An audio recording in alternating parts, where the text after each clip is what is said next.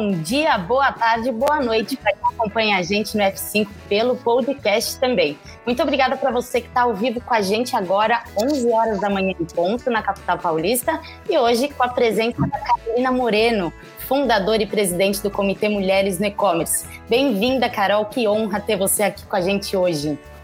Obrigada, bom dia a todos. Obrigada, Paola. Obrigada, Samuca. Todo o time do E-Commerce Brasil. Para mim é uma honra estar aqui hoje com vocês. Muito obrigada. Legal, Carol. Obrigada. Bom dia, Samuca.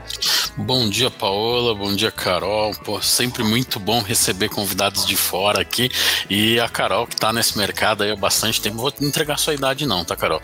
Mas é, apesar dela ser novinha, ela já está há bastante tempo aí com a gente é, nesse negócio. E eu não gosto muito de falar do Mulheres no E-Commerce, não, porque eu, eu, logo no começo do Mulheres no E-Commerce, eu fiz uma ponderação para Carol. ela me mandou uh, o logo e eu acabei me intrometendo na história.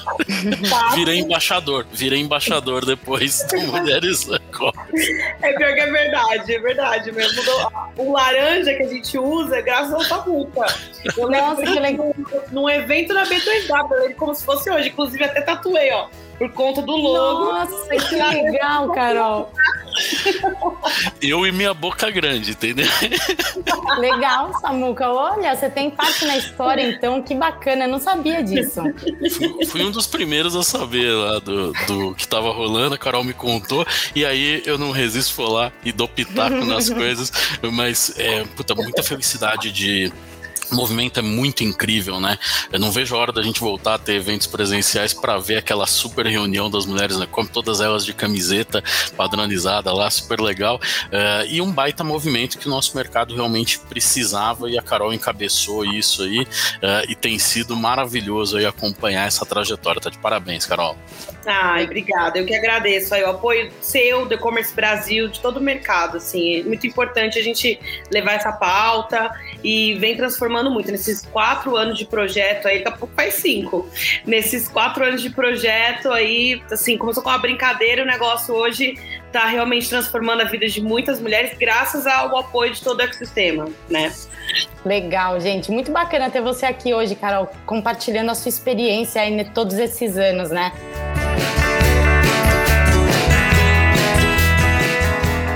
Gente, pra gente, antes da gente começar, para o pessoal já ir entrando aí na live, eu vou, é, vou falar, como sempre, né, sobre o ECBR Elevator, que ele tem o objetivo de fomentar o comércio eletrônico e abrir espaço em uma das nossas principais redes sociais, que é o Instagram. Então, é, vocês vão ter a visibilidade de todo mundo que entra no nosso Instagram e assiste o nosso story, ver os 15 segundos da sua marca, explicando ela, ali mostrando o processo de operação de e-commerce da empresa. Você pode ser pequeno, médio, grande, é só mandar o vídeo. Então, o Ale está colocando aí para vocês um link para quem tiver interesse, é só preencher o formulário e colocar os 15 segundinhos ali de um vídeo bem bacana para a gente mostrar ali nos nossos destaques também depois. Ele fica lá salvo nos destaques. Bom, agora, gente, vamos falar um pouquinho, né, Samuca? A gente está colado aí no The Future of the E-Commerce, edição Martech, dia 1 e dia 2 de junho. Conta o que a gente tem de confirmado para o evento totalmente online e gratuito. Meu Deus, dois dias incríveis falando de dados, de ciência de dados, de marketing orientado a dados, de tecnologia influenciando o marketing. Tá realmente incrível. Agora a gente já tem toda a grade, a grade tá completa lá. Evento gratuito, 100% online, no conforto do teu melhor lugar, imperdível, gente. A gente vai falar realmente do futuro do e-commerce sob o ponto de vista de marketing e tecnologia, como isso está eh, sendo sendo revolucionário para o dia a dia das maiores operações aí do mercado.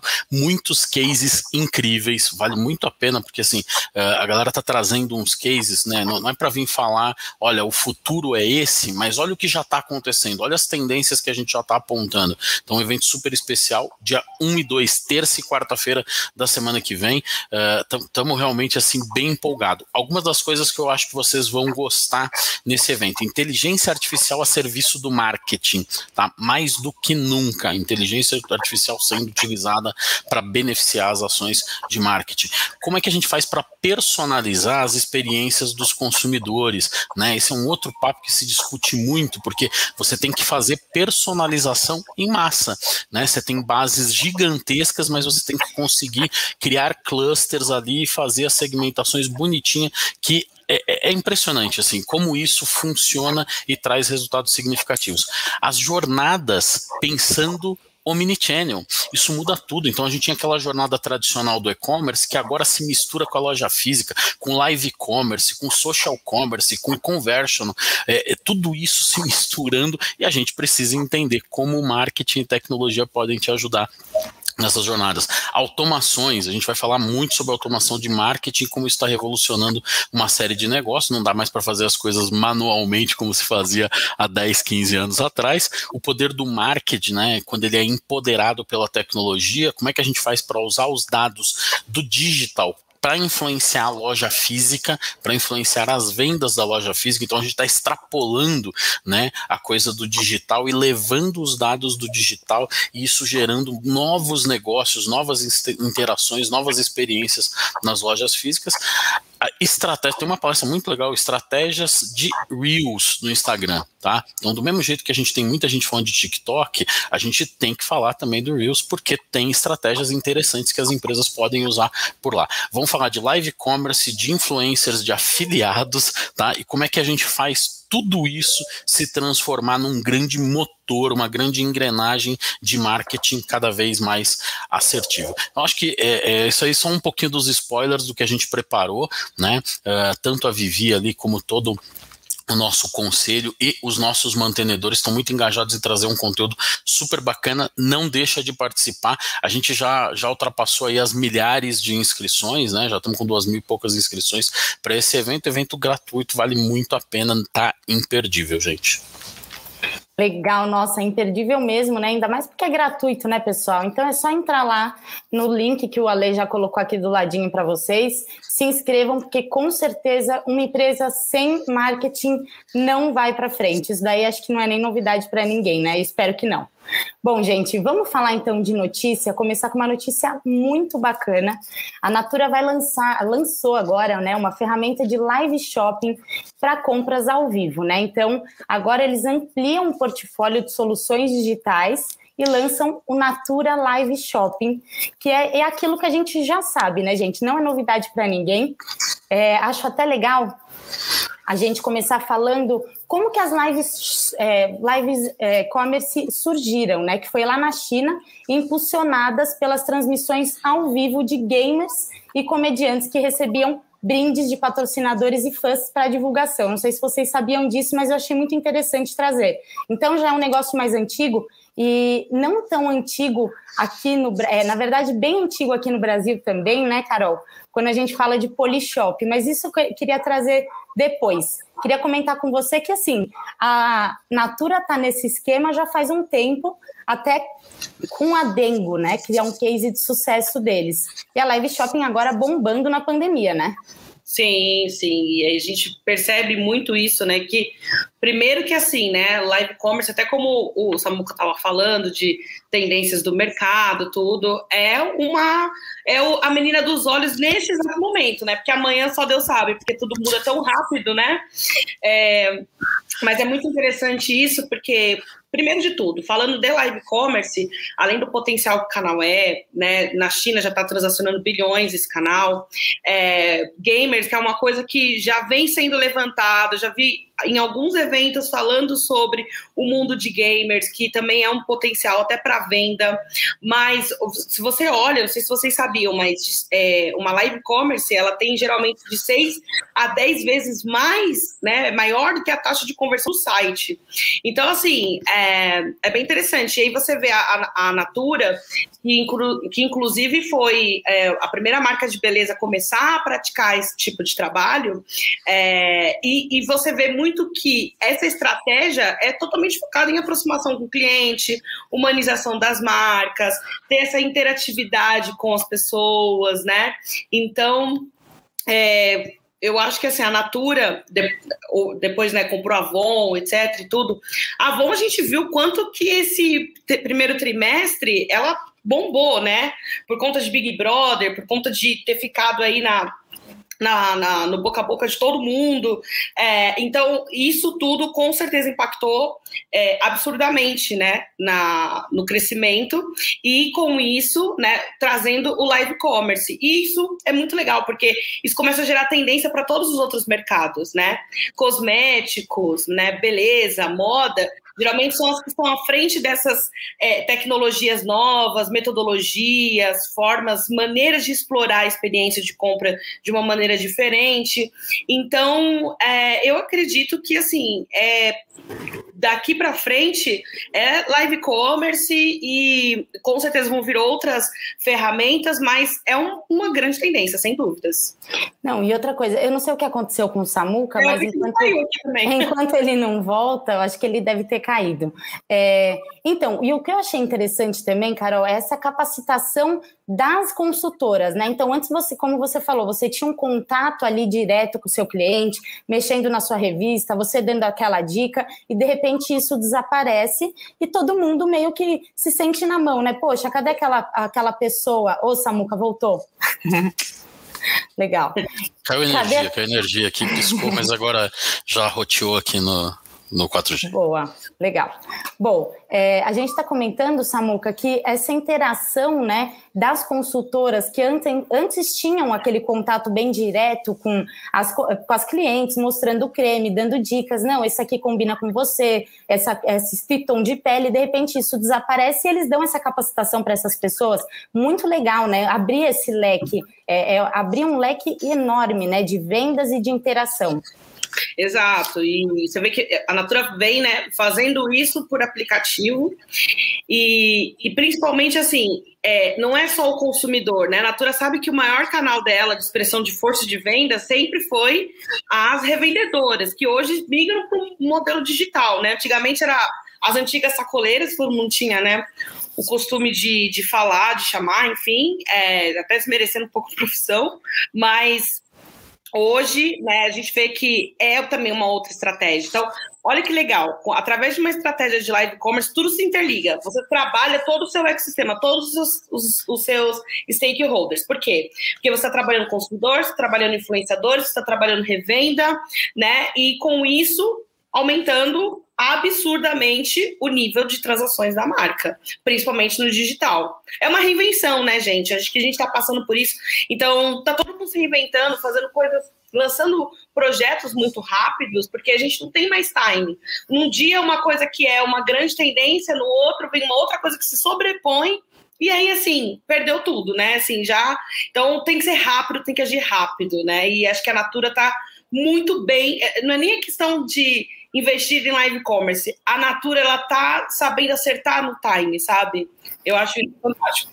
Não, com certeza. E assim, é, a live commerce ela não, não surgiu aqui no Brasil em 2020 por conta da pandemia. Ela já vinha, já vinha sendo usada uhum. de outras formas em 2019, né? é, rolou uma parceria entre Americanas e o Felipe Neto, e eles trouxeram uma proposta nova na Black Friday. Eu acho que esse foi o primeiro passo, né? Ele apresentou por cinco horas uma live que chamou Show da Black Friday e alcançou mais de 5 milhões de espectadores. Acho que a partir daí, até nessa muca, a B2W viu aí essa porta e começou até. Hoje você vê Americanas, a B2W Americanas focando muito nesse lado de live commerce, né? É, é uma tendência que só tende a, a virar cada vez mais comum até entre pequenos, né? Todos os grandes players estão apostando pesado, né? Uma nova possibilidade, um novo canal. A gente que fala o dia inteiro sobre o Omnichannel, a gente fica aqui defendendo que você tem que estar no máximo de canais possíveis uh, e aí auto Vixe. É. Acho que tá ruim lá. Sextou. Voltou, voltou, Voltei, voltei. Tá, realmente, como eu tô no 4G, tá, tá um pouquinho prejudicada. pouquinho dos bastidores da Natura, porque eu acho que isso pode fazer diferença para a maioria das pessoas a entenderem por que esse ponto é importante uh, a gente divulgar nesse momento, né? É, eles têm vindo com estratégias digitais muito interessantes. A primeira delas é um marketplace da própria Natura, né, que chama Rede Natura, que é uma plataforma onde reúne né, milhares e milhares de lojas virtuais das próprias revendedoras. Tá? Então, as próprias revendedoras podem criar a sua loja lá na rede Natura e automaticamente estão disponibilizando o produto através de um e-commerce super forte, super bacana. Tá?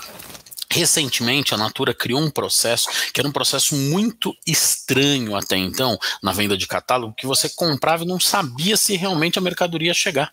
Né? Então você ia lá, eu lembro do, da época que, que as pessoas iam no, no caderninho lá da Natura e riscava o produto, né? escrevia o nomezinho e ficava esperando e não sabia se aquilo ia chegar ou não. Hoje existe todo um processo de rastreio das entregas que passa pelas consultoras e chega até o consumidor final, de forma que todas as vendas vendas agora você tem rastreio uh, de 100% e fica mais fácil de você saber se aquela mercadoria está chegando, quando está chegando e muita coisa vindo direto do, do de distribuição da Natura para casa do consumidor. Tá? A gente teve um aumento na venda do digital deles uh, agora, primeiro trimestre de 2021, notícia super quentinha, 253% de crescimento nas vendas digitais da Natura. número impressionante que vale muito a pena a gente ficar acompanhando acompanhando. Na América Latina, a Natura já tem mais de um milhão de consultoras ativas online. Tá? Então, tá, tá entendendo o Lego? Então, quando a gente fala do live shopping, uh, do live commerce isoladamente, parece uma coisa, mas quando você começa a entender a proposta toda devagarinho, a, a Natura está montando um Lego muito interessante, né, com o máximo de canais possíveis para poder entregar boas uh, experiências. Em novembro de 2020, né, a Natura fez uma outra coisa super bacana, ela criou um centro uh, de excelência, né, de pesquisa e excelência aqui em Cajamar, tá? E esse centro ele traz uma perspectiva nova uh, com relação à criação de novos produtos. Vou dar um dado do ano passado para vocês entenderem, né? 35 milhões de reais foram investidos nesse centro, tá? por quê? Porque 60% de tudo que vendeu em 2020, 60% de tudo que vendeu na Natura em 2020 foi criado entre 2019 e 2020. Então, quanto mais novos produtos ela lança, mais ela vende. E, e aí a média até é, desse, desses produtos, a gente está falando que eles mais ou menos pesquisam 1.200 produtos por ano e lançam alguma coisa em torno de 250 novos produtos. Só em 2020 2020, a companhia lançou 330 novos produtos, uh, e isso está relacionado também à Avon, à Aesop e The Body Shop, que são as grandes marcas aí que a gente tem por trás da Natura. Se a gente vai para a Bolsa de Valores para entender o que está acontecendo na Natura, os números são incríveis, tá? Um ano, exatamente um ano atrás, 28 de 5 uh, de 2020, uh, eh, uma ação da Natura custava R$ 37,74. Ontem, fechamento de ontem, a ação custava 30, desculpa, 51 e 53. Saiu de 37 para 51 reais, crescimento de 34%, desculpa, 36% uh, nesse período. Então, tem você vê o motor que está sendo criado. Live Shopping é uma das iniciativas que a gente tem por trás e ele vem se posicionando e talvez aí deixando os concorrentes um pouco de lado, né? Tem concorrentes muito tradicionais, tem um deles que tem mais de 3.600 lojas físicas, um baita concorrente da Natura, mas que não está tão bem posicionado no online e não está fazendo coisas tão interessantes como a Natura fez nos últimos 18, 24 meses. Não, é isso, e é o que a gente espera da Natura, né? Porque você comentou aí de todos, é, todas as empresas que fazem parte dessa rede, ainda tem a Dengo, que não é, não é de de cosméticos, né, de chocolate. Então, assim, eles ampliam o seu leque e estão nessa parada aí de live shopping vendo o resultado, né? É, eu queria até falar para vocês que eu já dei uma palhinha antes, Carol, do que, que a live shopping ela já meio que acontecia no Brasil de uma outra forma, né? Quando a gente fala de polishop e de shop time. Claro que não eram ao, é, era ao vivo, né, mas não era online, não tinha a interação do público, não tinha esse contato próximo, mas era ali uma pessoa que podia te ligar e fazer uma compra. É, o Ciro Bottini, né, que fez parte da, Shop, da Shoptime e da Polishop, ele comentou sobre isso numa live, falando que ele teve que se reinventar, né? Porque antigamente ele não tinha esse contato com o consumidor e que ele não era interrompido. E que hoje, como o cliente ele interage, o que acaba, ele acaba dirigindo ele durante o programa. Então já é um negócio que o brasileiro ele gosta. Ele já vem, é, imagina, a Polishop, se, se não tivesse resultado, eles jamais colocariam isso em canal aberto, né? Para você fazer toda essa divulgação. Então já é algo que já vem bem de antigamente e falando também de China, né? Que já faz muito tempo que já está nessa jogada. Eu acho que, na verdade, isso acabou se é, enaltecendo agora, né, nessa época de pandemia. E eu vejo, inclusive, muitas lojas pequenas, né, Carol? Você também deve falar, deve ter muito contato com pessoas pequenas que estão se reinventando dessa forma, né? Com certeza. É, até na, na, na, empresa que eu sou sócia, a gente fez uma live commerce para uma marca que não é uma marca do tamanho da Natura, mas você já percebe que o middle, né, o business middle, também busca, né, já começar a fazer essa interação. O brasileiro é muito, muito caloroso, né, a gente gosta de, de falar, de interagir, de participar, a gente é muito participativo. Engajamento é com a gente mesmo. Então, assim, acho que é, a, a, live commerce, é, até como você bem falou, desde a época de Polishop, Shoptime, não é tanto novidade, eu acho que só fortaleceu a, a ferramenta no, onde estava a audiência, que são as redes sociais. É, então, a gente percebe isso, a gente vê quanto, o quanto realmente as pessoas conduzem durante uma live. É, teve uma coisa aqui que comentaram, eu estou acompanhando aqui os comentários, né? Acho que foi a Dinalva que ela falou aqui que eu, eu achei fantástico. É, o, o, consumidor ele quer ver o produto sendo usado. Então não é mais a Xuxa com a Monange falando que usa Monange, a gente sabendo que não usa. Então é, é, é aquela coisa de você ver a a blogueira, a influenciadora, usando a maquiagem, sabe? Então, isso obviamente você fala assim, serve para mim, que é muito também da questão da identificação de público, né? Você se identificar com aquele produto, com a marca. É, até depois, né, a gente acho que vai falar mais para frente, mas até essa questão mesmo do da pauta do, da diversidade, da inclusão, aonde você traz essa identificação, a marca consegue se humanizar e conversar com o público através de ferramentas assim, como uma live commerce. Então, você próximo do seu cliente, você consegue ter uma outra visão, fora feedback. É, é a maneira de você ter feedback real time do que você pode melhorar. Por que, que a Avon, a, a Natura está lançando tantos produtos? Porque com certeza ela vai se adequando, sentindo o que as outras marcas estão fazendo, principalmente as marcas gringas, elas estão fazendo, elas estão trazendo, e ela rapidamente vai lá e toma uma ação e já faz para o portfólio, né? E é aquela coisa também do agir rápido. Tudo isso faz diferença, né? A tecnologia ela é só um meio, né? É, é, é a estratégia e com, é comparado com o, o, agir rápido, né?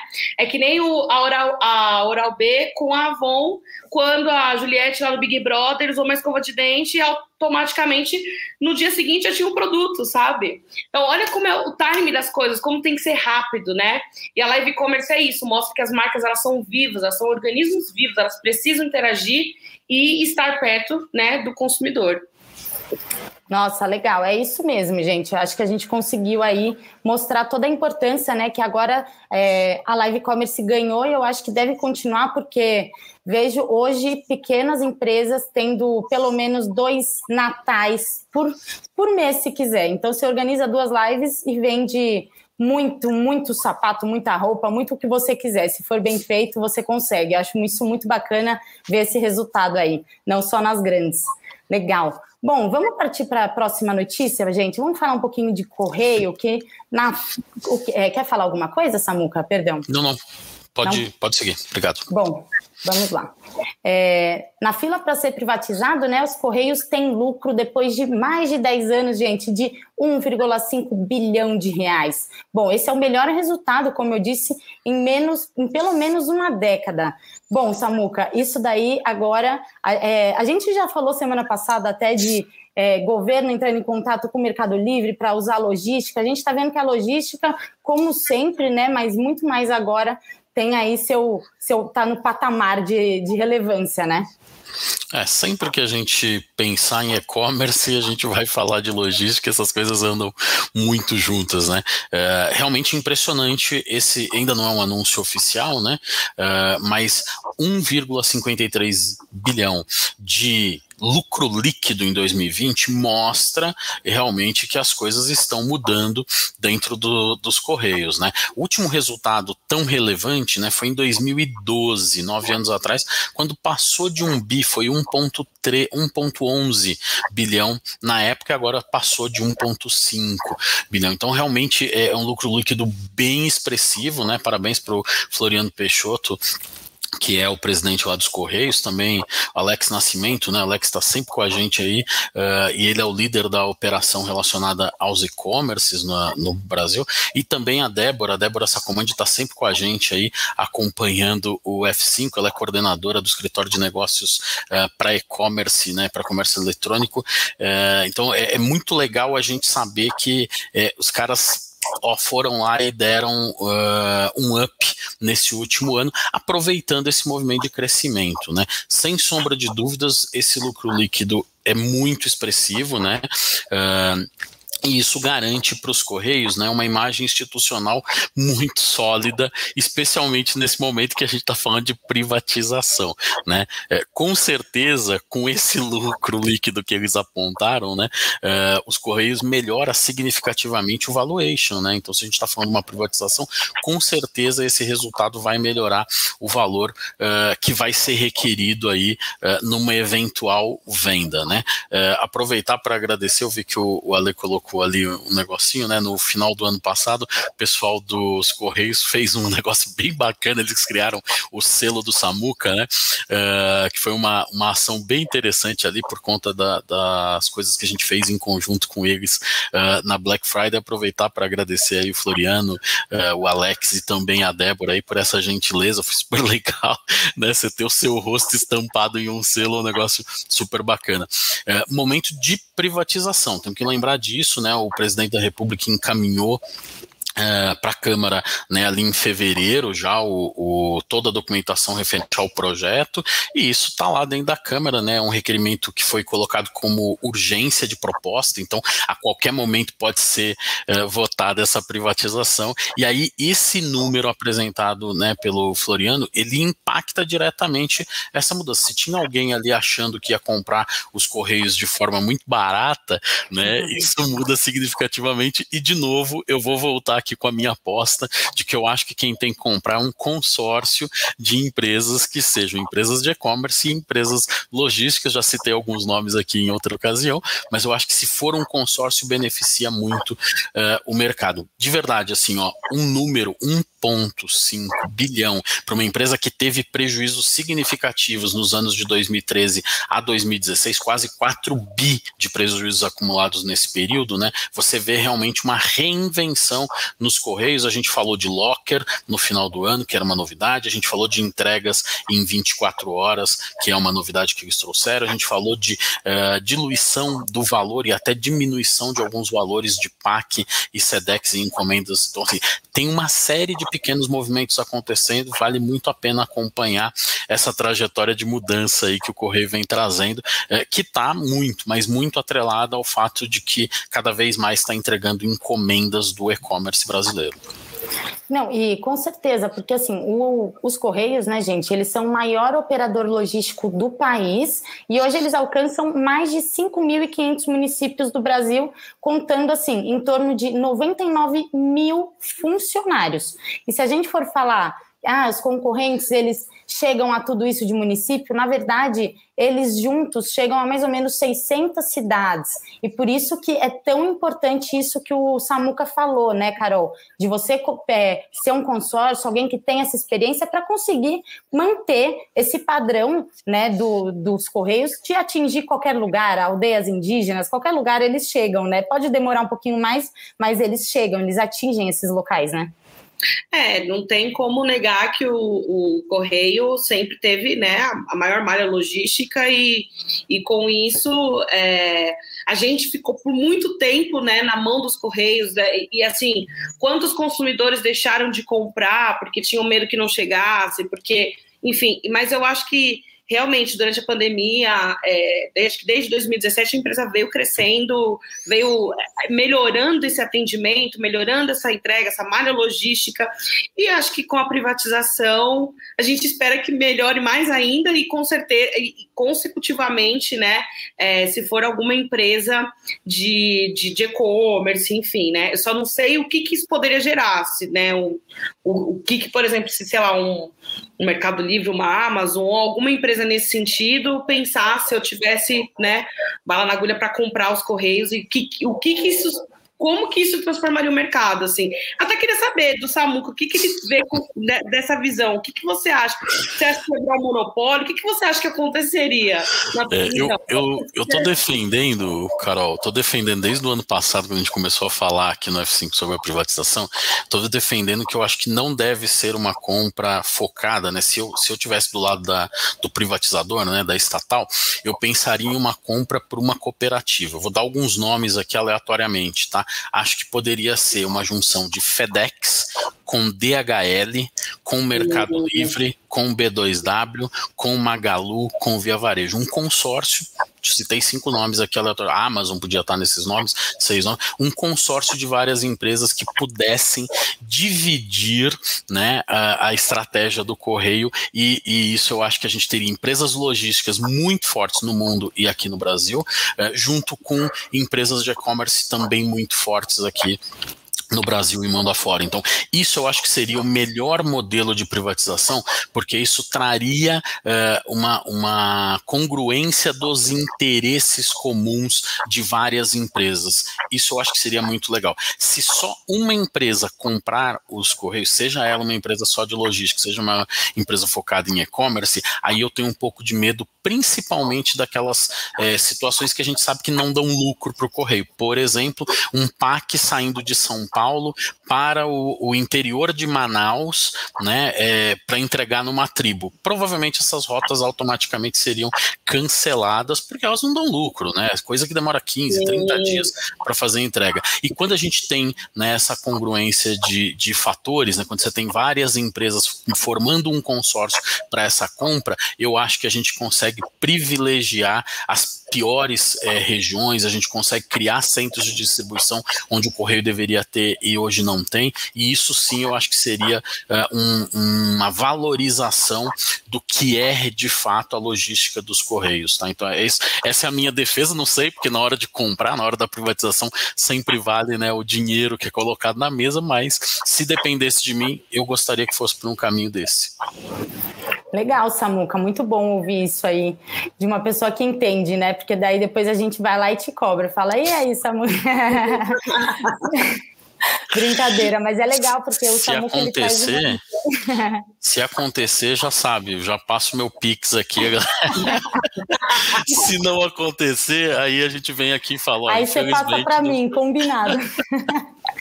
Ó, Samuca, você falou lá no F5, deu tudo errado. Pode me passar um Pix. Legal. Gente, dessa matéria, é, quer fazer mais algum comentário, Samuca, ou bora para a próxima? Vamos lá, vamos para a próxima. Vamos para a próxima, então. Bom, gente, é, o futuro do e-commerce de moda é conduzido pela autoexpressão. É, quem mostrou isso foi um relatório feito pela Dafit, né? Legal falar que a gente teve na, na capa da nossa penúltima revista, né? a gente trouxe um assunto bem parecido com esse, é, falando de moda, falando de sustentabilidade, mas vamos come começar aqui, Carol, falando que assim é, essa, esse estudo, né, ele propõe um olhar bem abrangente para diversos aspectos da moda como negócio e como inspiração. Bom, a diversidade, a inclusão e sustentabilidade também já são um foco e já são um foco em várias áreas do e-commerce, não só da moda. Eu acho que esse é um passo sem volta, né? As pessoas têm que, é, não só em moda, em acessórios, mas eu acho que como de um modo abrangente, pensar na sustentabilidade, na diversidade e na inclusão, né?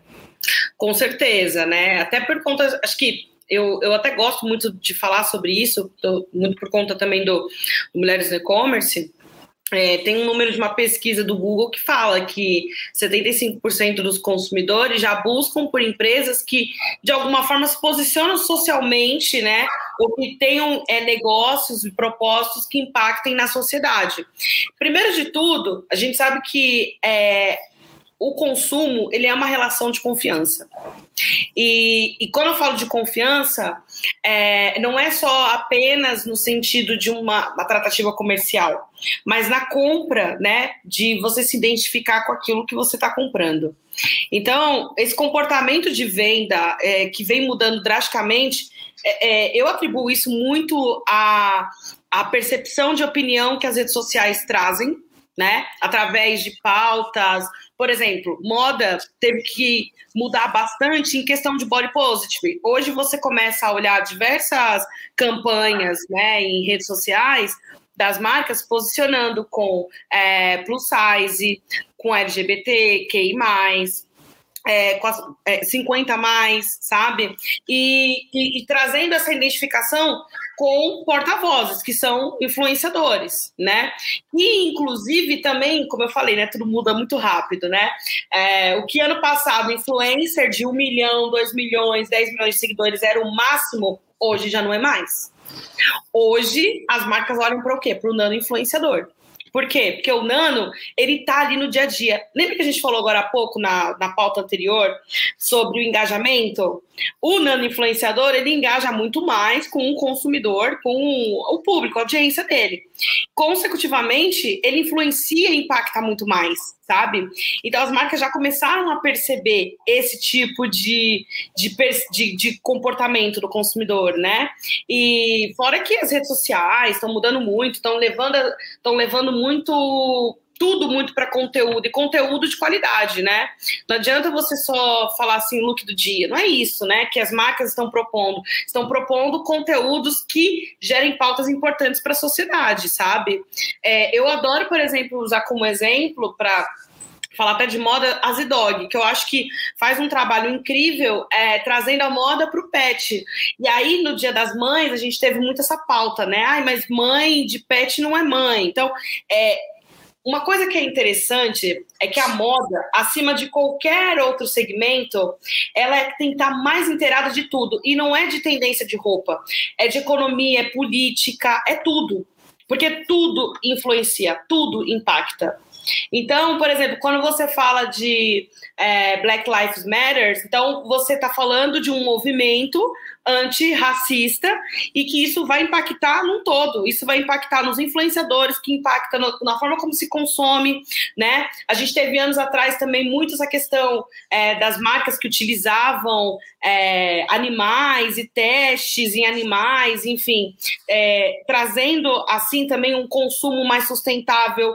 É, então, enfim, são várias coisas que estão acontecendo. Eu acho que esse relatório ele fala muito sobre o comportamento da autoexpressão na visão do consumidor e ele se identificar com a marca. E a identificação da marca é um trabalho complexo.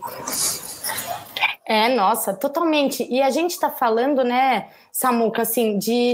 A gente estava falando de live commerce e moda tem absolutamente tudo a ver. E nesse estudo eu achei bem interessante que eles dividem assim o futuro do e-commerce de moda, né? Então são três pilares: o consumidor, o varejo de moda e o varejo de moda online. E nesse, nessas três categorias, eles deslancham em três é, perguntas, né? Então, assim, quais são as prioridades do consumidor para o futuro? Quais são as mudanças que impactarão o varejo da moda nos próximos anos e quais são as perspectivas futuras para o varejo de moda online? Eu acho que essa pergunta deveria ser feita por todos, todo mundo que usa hoje a moda, né? Através do é, vendendo seus, seus produtos no e-commerce, né? Com certeza, Paula. É até legal, né? Porque esses três pilares, vou, vou desdobrar um pouquinho sobre eles, porque eu acho que eles são é, importantíssimos para todo mundo que faz marketing de moda, para todo mundo que faz venda de moda, para todo mundo que compra moda, né? Então acho que isso é bem legal. Esses insights sobre o consumidor que a pesquisa trouxe, aliás, deixa eu mandar um abraço para Juliana e para Natália lá da RPMA, que é a assessoria de imprensa da Dafit, que trouxe esse estudo em primeira mão, exclusividade para a gente aqui no E-Commerce Brasil, depois de um papo que a gente teve lá. Ah, uh, então, nesses insights sobre o consumidor, uh, é, vai se falar cada vez mais sobre diversidade diversidade, né, autoexpressão e segurança. Então, é, um ponto que, que a Carol abordou bastante ali de diversidade, cada dia mais a gente fala sobre isso, mas eles incluíram duas outras temáticas interessantes. Assim, como é que eu, enquanto indivíduo, quero me expressar através da moda? Está se tornando fundamental. E moda também está muito atrelada cada vez mais à segurança, né? Como eu me sinto eh, vestindo esse tipo de roupa, né? Como eu me sinto ao comprar eh, esse tipo de roupa. Então, tem muito espaço para pluralidade, né? das identidades, de como as pessoas se identificam e também sobre os interesses de cada um dos indivíduos. Então, nessa temática, nessa pergunta sobre os insights sobre o consumidor, a gente vê uma abrangência muito grande do ponto de vista de diversidade, de autoexpressão e de segurança. Quando a gente fala do ponto de vista de moda, de varejo de moda, né?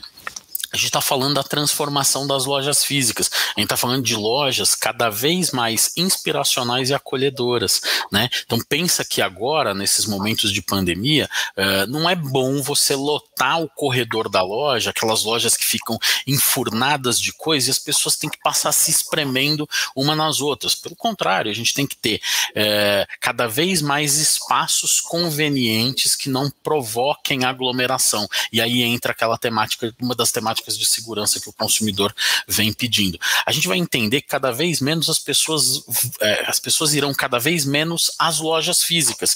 Então, se eu não entregar boas experiências para as pessoas que estão indo, isso vai deteriorando as marcas. Então, uh, esses conceitos acho que começam a mexer e trazer um pouco de digitalização para dentro das lojas físicas, tá? Se a gente viu um movimento ali de omnichannel de 2018, 19, agora, né, por conta da pandemia e por conta desse relatório, a gente vai ver cada vez mais isso. Então, aquele monte de arara junto, aquele monte de coisa aglomerada, cada vez mais a gente tem que deixar os espaços clean e oferecer boas experiências para as pessoas. Na terceira, uh, no terceiro pilar, terceira vertical, né, que é exatamente o varejo de moda online, uh, a ideia das pessoas é que o varejo seja menos digital digital e mais humano. Olha que interessante, né? As pessoas querem. Poxa, por que que tá tão. Uh, agora mesmo estava acompanhando ali num dos grupos do E-Commerce Brasil e o pessoal falando de envio de SMS tudo errado, de envio de e-mail marketing tudo torto, né? É, de coisas insistentes. Você vai lá, pede para sair para se descadastrar do SMS e o cara insiste, fica te mandando aquilo. Por que não humanizar uh, é, o processo digital? Então, Dá para usar realidade aumentada para fazer isso em moda, dá para criar jornadas muito mais interessantes uh, no online do que essa simples coisa de ficar eu te vendo, eu te vendo, eu te vendo, tô desesperado para vender, compra de mim, compra de mim, compra de mim, né? Acho que tem, tem processos, principalmente de geração de conteúdo, que vão fazer com que a moda seja cada vez mais inclusiva, né? E o próprio processo de compra no online precisa se tornar mais atrativo, ele não precisa ser mais aquela coisa. A gente falou semanas atrás aqui sobre Pinterest né, virando um grande marketplace que tem por trás ali Shopify suportando as vendas e, e o prazer que as pessoas têm de navegar nesse tipo de ambiente e fechar a sua compra por lá. A gente acabou de falar do live commerce que traz essa atratividade e a conversão aumenta em 10 vezes a conversão natural de um e-commerce tradicional. Então, esses três pilares aí são fundamentais. Todo mundo que vive de moda ou que tem algum cliente relacionado à moda precisa ficar muito atento aos detalhes desse relatório criado pela Dafit. É verdade. É bem interessantes esses pontos, Samuca. Inclusive, eu gostei muito do é, que as pessoas estão cada vez mais conscientes, né? Então, aqui, ó. Uhum. 33% dos consumidores, eles preferem comprar roupas que sejam produzidas sem que haja nenhum prejuízo à natureza. Então, as pessoas elas estão realmente pesquisando para ver se aquela empresa, até a Júlia fez um comentário falando que ela se importa também com posicionamento, identidade, quais são os influenciadores que ela usa. Então, hoje em dia, gente, essas são as formas da gente descobrir se aquilo é legal, se aquilo não é. é. E outra coisa que eu achei bem legal, que também marca 33%, são as pessoas que acham importante que a roupa seja produzida por pessoas que recebam um salário justo. Então, assim, que bacana, porque é, desde quando estourou aquelas, aquelas marcas que fazem trabalho escravo, que aí justifica aquele preço tão baixo, você começa a se, se sentir até mal em estar tá usando aquilo, né? Nossa, quem fez essa roupa? O que, que essa pessoa recebeu em troca? Eu acho que hoje em dia isso está mais aflorado nas pessoas, nessa necessidade de pensar num todo.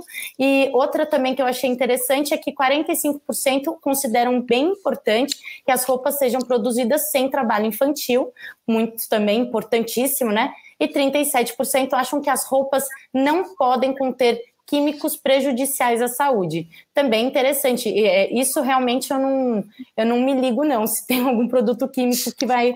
Mas é, acho que é aquela questão de se usa é, animais para fazer teste, acho que tudo isso hoje em dia, né, Carol, tem um peso muito grande, acho que como um todo, né? Eu acho que assim, isso explica muito. É, a gente vive a política, a gente está vivendo a política do cancelamento nas redes sociais. É, qualquer coisa que até marcas pequenas se viraliza na internet, uma marca ela pode crescer da noite para o dia, como ela pode acabar da noite para o dia, em poucas horas. Né? Então, todas essas pautas sociais, é, logicamente, que são importantes, né? Eu, inclusive, abraço muito uma delas, que é o feminismo.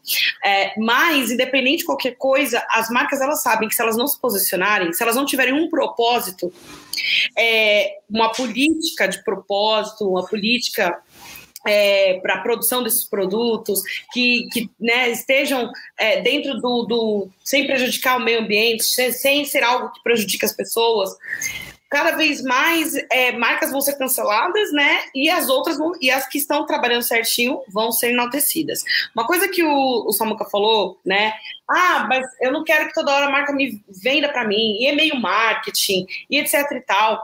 É, eu acho que desde o ano passado, com a pandemia, a gente passou, mudou um pouco essa visão, né? Veio mudando um pouco essa visão do hard selling para soft selling, que é justamente você vender para o seu consumidor sem você tá, ficar ali SMS, e-mail marketing e o WhatsApp, né? Porque muitos começaram também com essa questão do WhatsApp.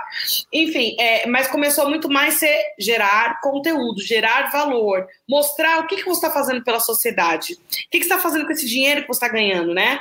E a gente fala muito é, é, é, até de empreendedoras que estão nascendo, até falo mais de moda, porque é algo que eu vivencio mais tanto na, na, na, na, empresa que eu trabalho, né, que eu sou sócia no original, e quanto no Mulheres no E-Commerce. Então, moda é um mercado que, primeiramente, possibilita a entrada do empreendedorismo feminino muito forte, e isso faz muita diferença no social. A gente também veio com essa onda de comprar do pequeno, do pequeno empreendedor e negócios que nasceram, que estão nascendo, aonde, vou dar um exemplo para vocês, Nanakai e a OnlyLate também, que são modelos de negócios que são marketplaces que conectam artesãs, é, que conectam mulheres que trabalham é, com peças únicas feitas à mão de moda, artigos de moda, que vira quase um artigo de luxo, porque é algo único, feito para você. E isso mostra muito como o comportamento da moda em si vem mudando, né? Então, é, é isso. Eu acho que as empresas, as marcas, elas precisam ter mais humanização nos seus processos, elas precisam trabalhar com mais propósito é, e pensar no que, que isso está impactando na sociedade. Por quê? Porque a sociedade cobra, a sociedade quer consumir certo, a gente não quer fazer parte de um mundo que a gente está destruindo ele. Então, consecutivamente, a autoexpressão ela fala muito disso. Eu estou me expressando como uma pessoa que não quero contribuir para o fim do mundo. Pelo contrário. Então, as marcas elas precisam também entrar nesse mod, nesse jogo, e, e, e as marcas estão fazendo isso, né, estão caminhando bem, estão crescendo, é, estão sendo bem aportadas, né, em rodadas de investimento, enfim. Então, é, acho que é bem, é bem esse o caminho mesmo, sabe?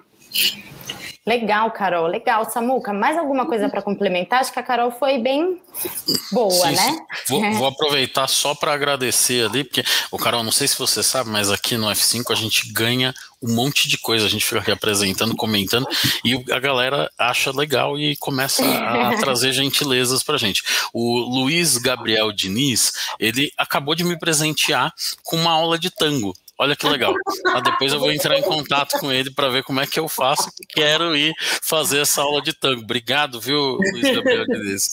Não, e você foi sorteado. Você sabia que você estava participando não, de um... Não sabia, mas excelente. Quando a gente participa do sorteio e ganha, eu fico feliz. Nossa senhora, eu tô querendo também. Me incluam em todos os sorteios, pessoal. Eu gosto de ganhar coisa. Gente, eu nunca pensei nessa fundo, mas é uma coisa que a gente pode avaliar, viu? Eu, eu também não, eu também não, entendeu? Mas já que eu ganhei, eu vou participar. Depois da pandemia, hein, Samuel? Porque não dá para ficar grudado agora, né, com o Luiz, né? Você vai ficar grudadinho com o Luiz? Não vai dar, né, poxa? Bom, gente, vamos lá, vamos. Faltam 10 minutinhos para o meio-dia. Vamos falar então agora, gente, de obra de arte. Ó, o comércio eletrônico dessa categoria cresceu muito, 46% em 2020, e levantou algumas polêmicas sobre venda de acervo. Bom, Samuca, é, depois que, o, que a gente teve, teve todas as galerias fechadas, museus, então todos os amantes de obras de arte, né, perderam aquele lugarzinho que eles tinham para ir apreciar suas obras de arte. Claro que eles se readaptaram, fizeram exposições online, então a galera podia andar nos corredores, tudo, mas grana mesmo é um pouco difícil para eles, né? E aí eles se adaptaram vendendo algumas obras de arte. Só que para algumas pessoas isso foi realmente assim é uma afronta, né? O que, que você acha? é, eu, eu, eu, acho muito incrível porque cada vez mais a gente fala de novas categorias é, chegando pesado no e-commerce, né? Seja por uma necessidade da pandemia ou seja realmente por uma adaptação dos modelos de consumo, né? Então essa é uma categoria que cinco anos atrás era improvável da gente estar tá aqui falando sobre é, galerias de arte online, e-commerces de, de peças de arte. Então isso era muito improvável e isso mostra a força que o e-commerce tem em toda e qualquer categoria. Então é incrível a gente poder uh, ver isso, né? Uh, eu fiquei impressionado com o número, né? 46% de crescimento em 2020 em relação a 2019. Embora tenha, né, esse processo de adaptação, né? Muitas uh, galerias fechadas, muitos leilões podendo não podendo acontecer presencialmente, eu fico me perguntando o tempo todo, será que esses números eram realmente tão grandes e a gente desconhecia porque eles só aconteciam no offline e agora uh, o online mostra isso mais claramente para a gente, né? Ou se realmente as pessoas estão uh, aproveitando esse momento para fazer as compras. Se por um lado tem um aspecto muito bacana pensando Uh, em novas categorias e crescimento do e-commerce, infelizmente tem esse caso que você citou, por exemplo, dos museus nos Estados Unidos, que infelizmente estão tendo que abrir mão de algumas das suas peças para poder pagar salário, para manter o acervo, né? Então ele vende uma peça importante ali de forma online para poder arrecadar dinheiro, porque como não está vendendo ingresso para as pessoas irem até lá, uh, infelizmente não está conseguindo manter os salários e manter uh, as condições que precisa é, para o negócio seguir rodando até que essa pandemia é, seja estabilizada e a gente possa viver um pós-pandemia. Então, acho que assim, para o e-commerce é muito bom saber que isso está acontecendo. Infelizmente, é, a parte ruim disso é que a gente sabe que algumas obras não precisariam ser vendidas se a gente não tivesse vivendo uma crise mundial em, em consequência dessa pandemia, né? É, é, no fim você você está monopolizando né, uma obra de arte. Claro que eu, eu, concordo super com você, porque no fim das contas você está pensando também no, é, em manter o emprego das pessoas nesses acervos, né? É, e de qualquer forma você monopoliza uma obra de arte, não democratiza ela, mas para essas pessoas conseguirem comprar essa obra de arte também não é tão fácil assim, porque a gente está falando de muita grana também, né, gente? Então, tem preenchimento de formulário para explicar o motivo dessa compra e você corre o risco também de não ser autorizado para essa venda. É, e eu acho bem, eu acho bem importante isso também, né? Porque daí é, você a pessoa não tem o direito de pegar uma obra de arte ainda e cortar, porque de repente tem tanta gente doida, né, gente? Eu acho que tem que pensar em tudo isso também, né, Carol? Mas falando, falando agora um pouco de e-commerce, óbvio, antes mesmo de pandemia, a gente já via é, algumas não artistas mesmo expondo as suas obras. A gente não está falando só de tela em óleo, óleo em tela. A gente está falando de é, artes pop também, pessoas fazendo colagem. A arte está no online, já existe já faz um tempo e agora está um pouco mais o, o, o, clássico, né, o tradicional. Agora está entrando também para esse meio, né? Com certeza, né? Isso porque a gente não está nem falando de, de NFTs, né? É, que eu acho que é um, uma é uma, uma tendência aí, junto nesse mundo de criptomoedas, enfim, que você digitaliza uma peça e aquela arte, ela é unicamente para você no mundo inteiro. Você tem um token ali e ela é sua. E eu achei muito interessante, porque não sei se vocês viram, mas a Havaiana estava fazendo isso esses dias já, vendendo a sua primeira, leiloando a sua primeira NFTs, né? É, é a Pampili, é a Pampili. Eu jurava que eu tinha visto Havaianas, não é, é a, a, a Pampili que é até, é até beneficente, né? Eles estão fazendo de uma forma beneficente 70% do dinheiro que foi arrecadado. Com, é, eles criaram um tênis que é o tênis da menina voadora. O tema é bem interessante. Pode ser que da Havaianas também tenha, desculpa. Tô falando porque esse, da, esse leilão tá correndo agora da Pampili, é, das meninas é, voadoras, e você tem a oportunidade de comprar, pagar para ter esse tênis único, que inclusive eles vão entregar um exemplar físico nesse caso, né? Uh, mas é, pelo menos o da Pampilha é dado pelo, pelo Brasil como o primeiro case, no, de verdade. Se tiver Havaianas, é, é, pode ser que eu, eu. É, eu até entrei aqui no Instagram, mas teve, teve da, da Havaianas teve também. Teve da Havaianas? Ah, desculpa. Teve é da Havaianas. lembrando. Mas é tanta coisa, né? É muito, é muita, é muita empresa, todo mundo fazendo tudo ao mesmo tempo, mas realmente, assim, para você, mais uma, uma, uma, uma, prova de como isso é algo que está sendo recorrente. Eu acho que hoje as marcas estão fazendo isso, mas de repente os museus podem também começar, né, de alguma forma, a pensar em como migrar para um modelo desse. E também não é nada mais, nada menos do que o mercado de luxo se digitalizando, né? É, carros, a gente né, vai vendo não só marcas de grife, mas começa a ver outros modelos que você nem imaginaria que estaria no e-commerce, né? Para nós, o que é o e-commerce? Transação online, né? Transação, transação online é um e-commerce, independente se é um serviço, é um produto que está vendendo. Mas, enfim, eu acho que é, é muito triste, né? Mas o que está acontecendo, de ter que vender uma arte para poder pagar funcionários, manter pessoas, mas né? Ao mesmo tempo, a gente pensa que, assim, é, é, é o mercado que a gente está vivendo agora e a gente está tendo que, de alguma forma, se reinventar, se adaptar, e com isso vão surgir novos segmentos, vão surgir novas modalidades de venda, novos canais, como já vem surgindo, e se adaptarem, né? Isso que é, nos resta fazer, se adaptar. É isso. E é, eu acho bem interessante a gente estar tá falando mesmo, Carol, de só vendas grandes, né? Então, você, vê carro, você consegue comprar um apartamento hoje, você faz toda uma, visita online, você consegue fazer hoje qualquer tipo de compra nessa muca. Daqui a pouco até avião você compra online, você vai comprar um avião, daqui a pouco Samuca compra um avião online e conta pra gente a experiência. Vou tentar essa semana e Isso. no próximo F5 a gente conta. Não, é, aluguel de carro, aluguel, é, é, recorrência, né? Isso tudo já consegue até trazer o mercado de luxo de uma maneira mais fácil para o mercado, né? Enfim. Mas muito, muito interessante. Todas é, com assinatura de contrato tudo online. Então, isso agora realmente está bem facilitado. A gente consegue fazer todo o processo online e a gente viu que isso é bem possível mesmo. Bem bacana. Sim. Bom, gente, vamos falar da última notícia do dia? Falar de Amazon, né? Que agora anunciou a compra da MGM por 8,45 bilhões de dólares. E olha, ela entrou bem agora na guerra do streaming, né, Carol? Então agora a Amazon ela tem um leque gigantesco. Acho que tá difícil encontrar algum que ela ainda não esteja, né? é, é o o elefante que incomoda muita gente, né? e que está aí no mercado justamente para né, ser concorrente de todo mundo. A gente nem imaginava isso. Uma vez eu vi uma palestra do Thiago Matos, ele é um, tipo um futurista, assim, né? E ele falou muito sobre a concorrência transversal, né?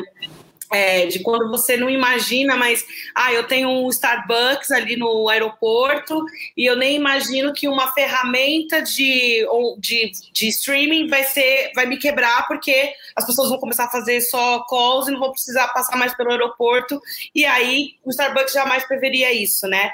E, e eu acho que a Amazon é um exemplo perfeito disso, porque como ela vai trazendo é, concorrência para vários mercados inimagináveis, quem iniciou naquilo não imaginava, é absurdo, né? Então, assim, é, eu acho que não esperava menos do, do, que a Amazon também investir né, no, no streaming. É, tá crescendo demais e a gente vê isso nitidamente aqui no Brasil pela Globo, né? Que já está investindo horrores no, Globo, no Globoplay. Inclusive, até vi ontem, quem não viu, dá uma olhada na página do G-Show da Globo, que eles colocaram uma, uma landing page fantástica com experiência de compra, parecendo uns stories do Instagram, muito legal.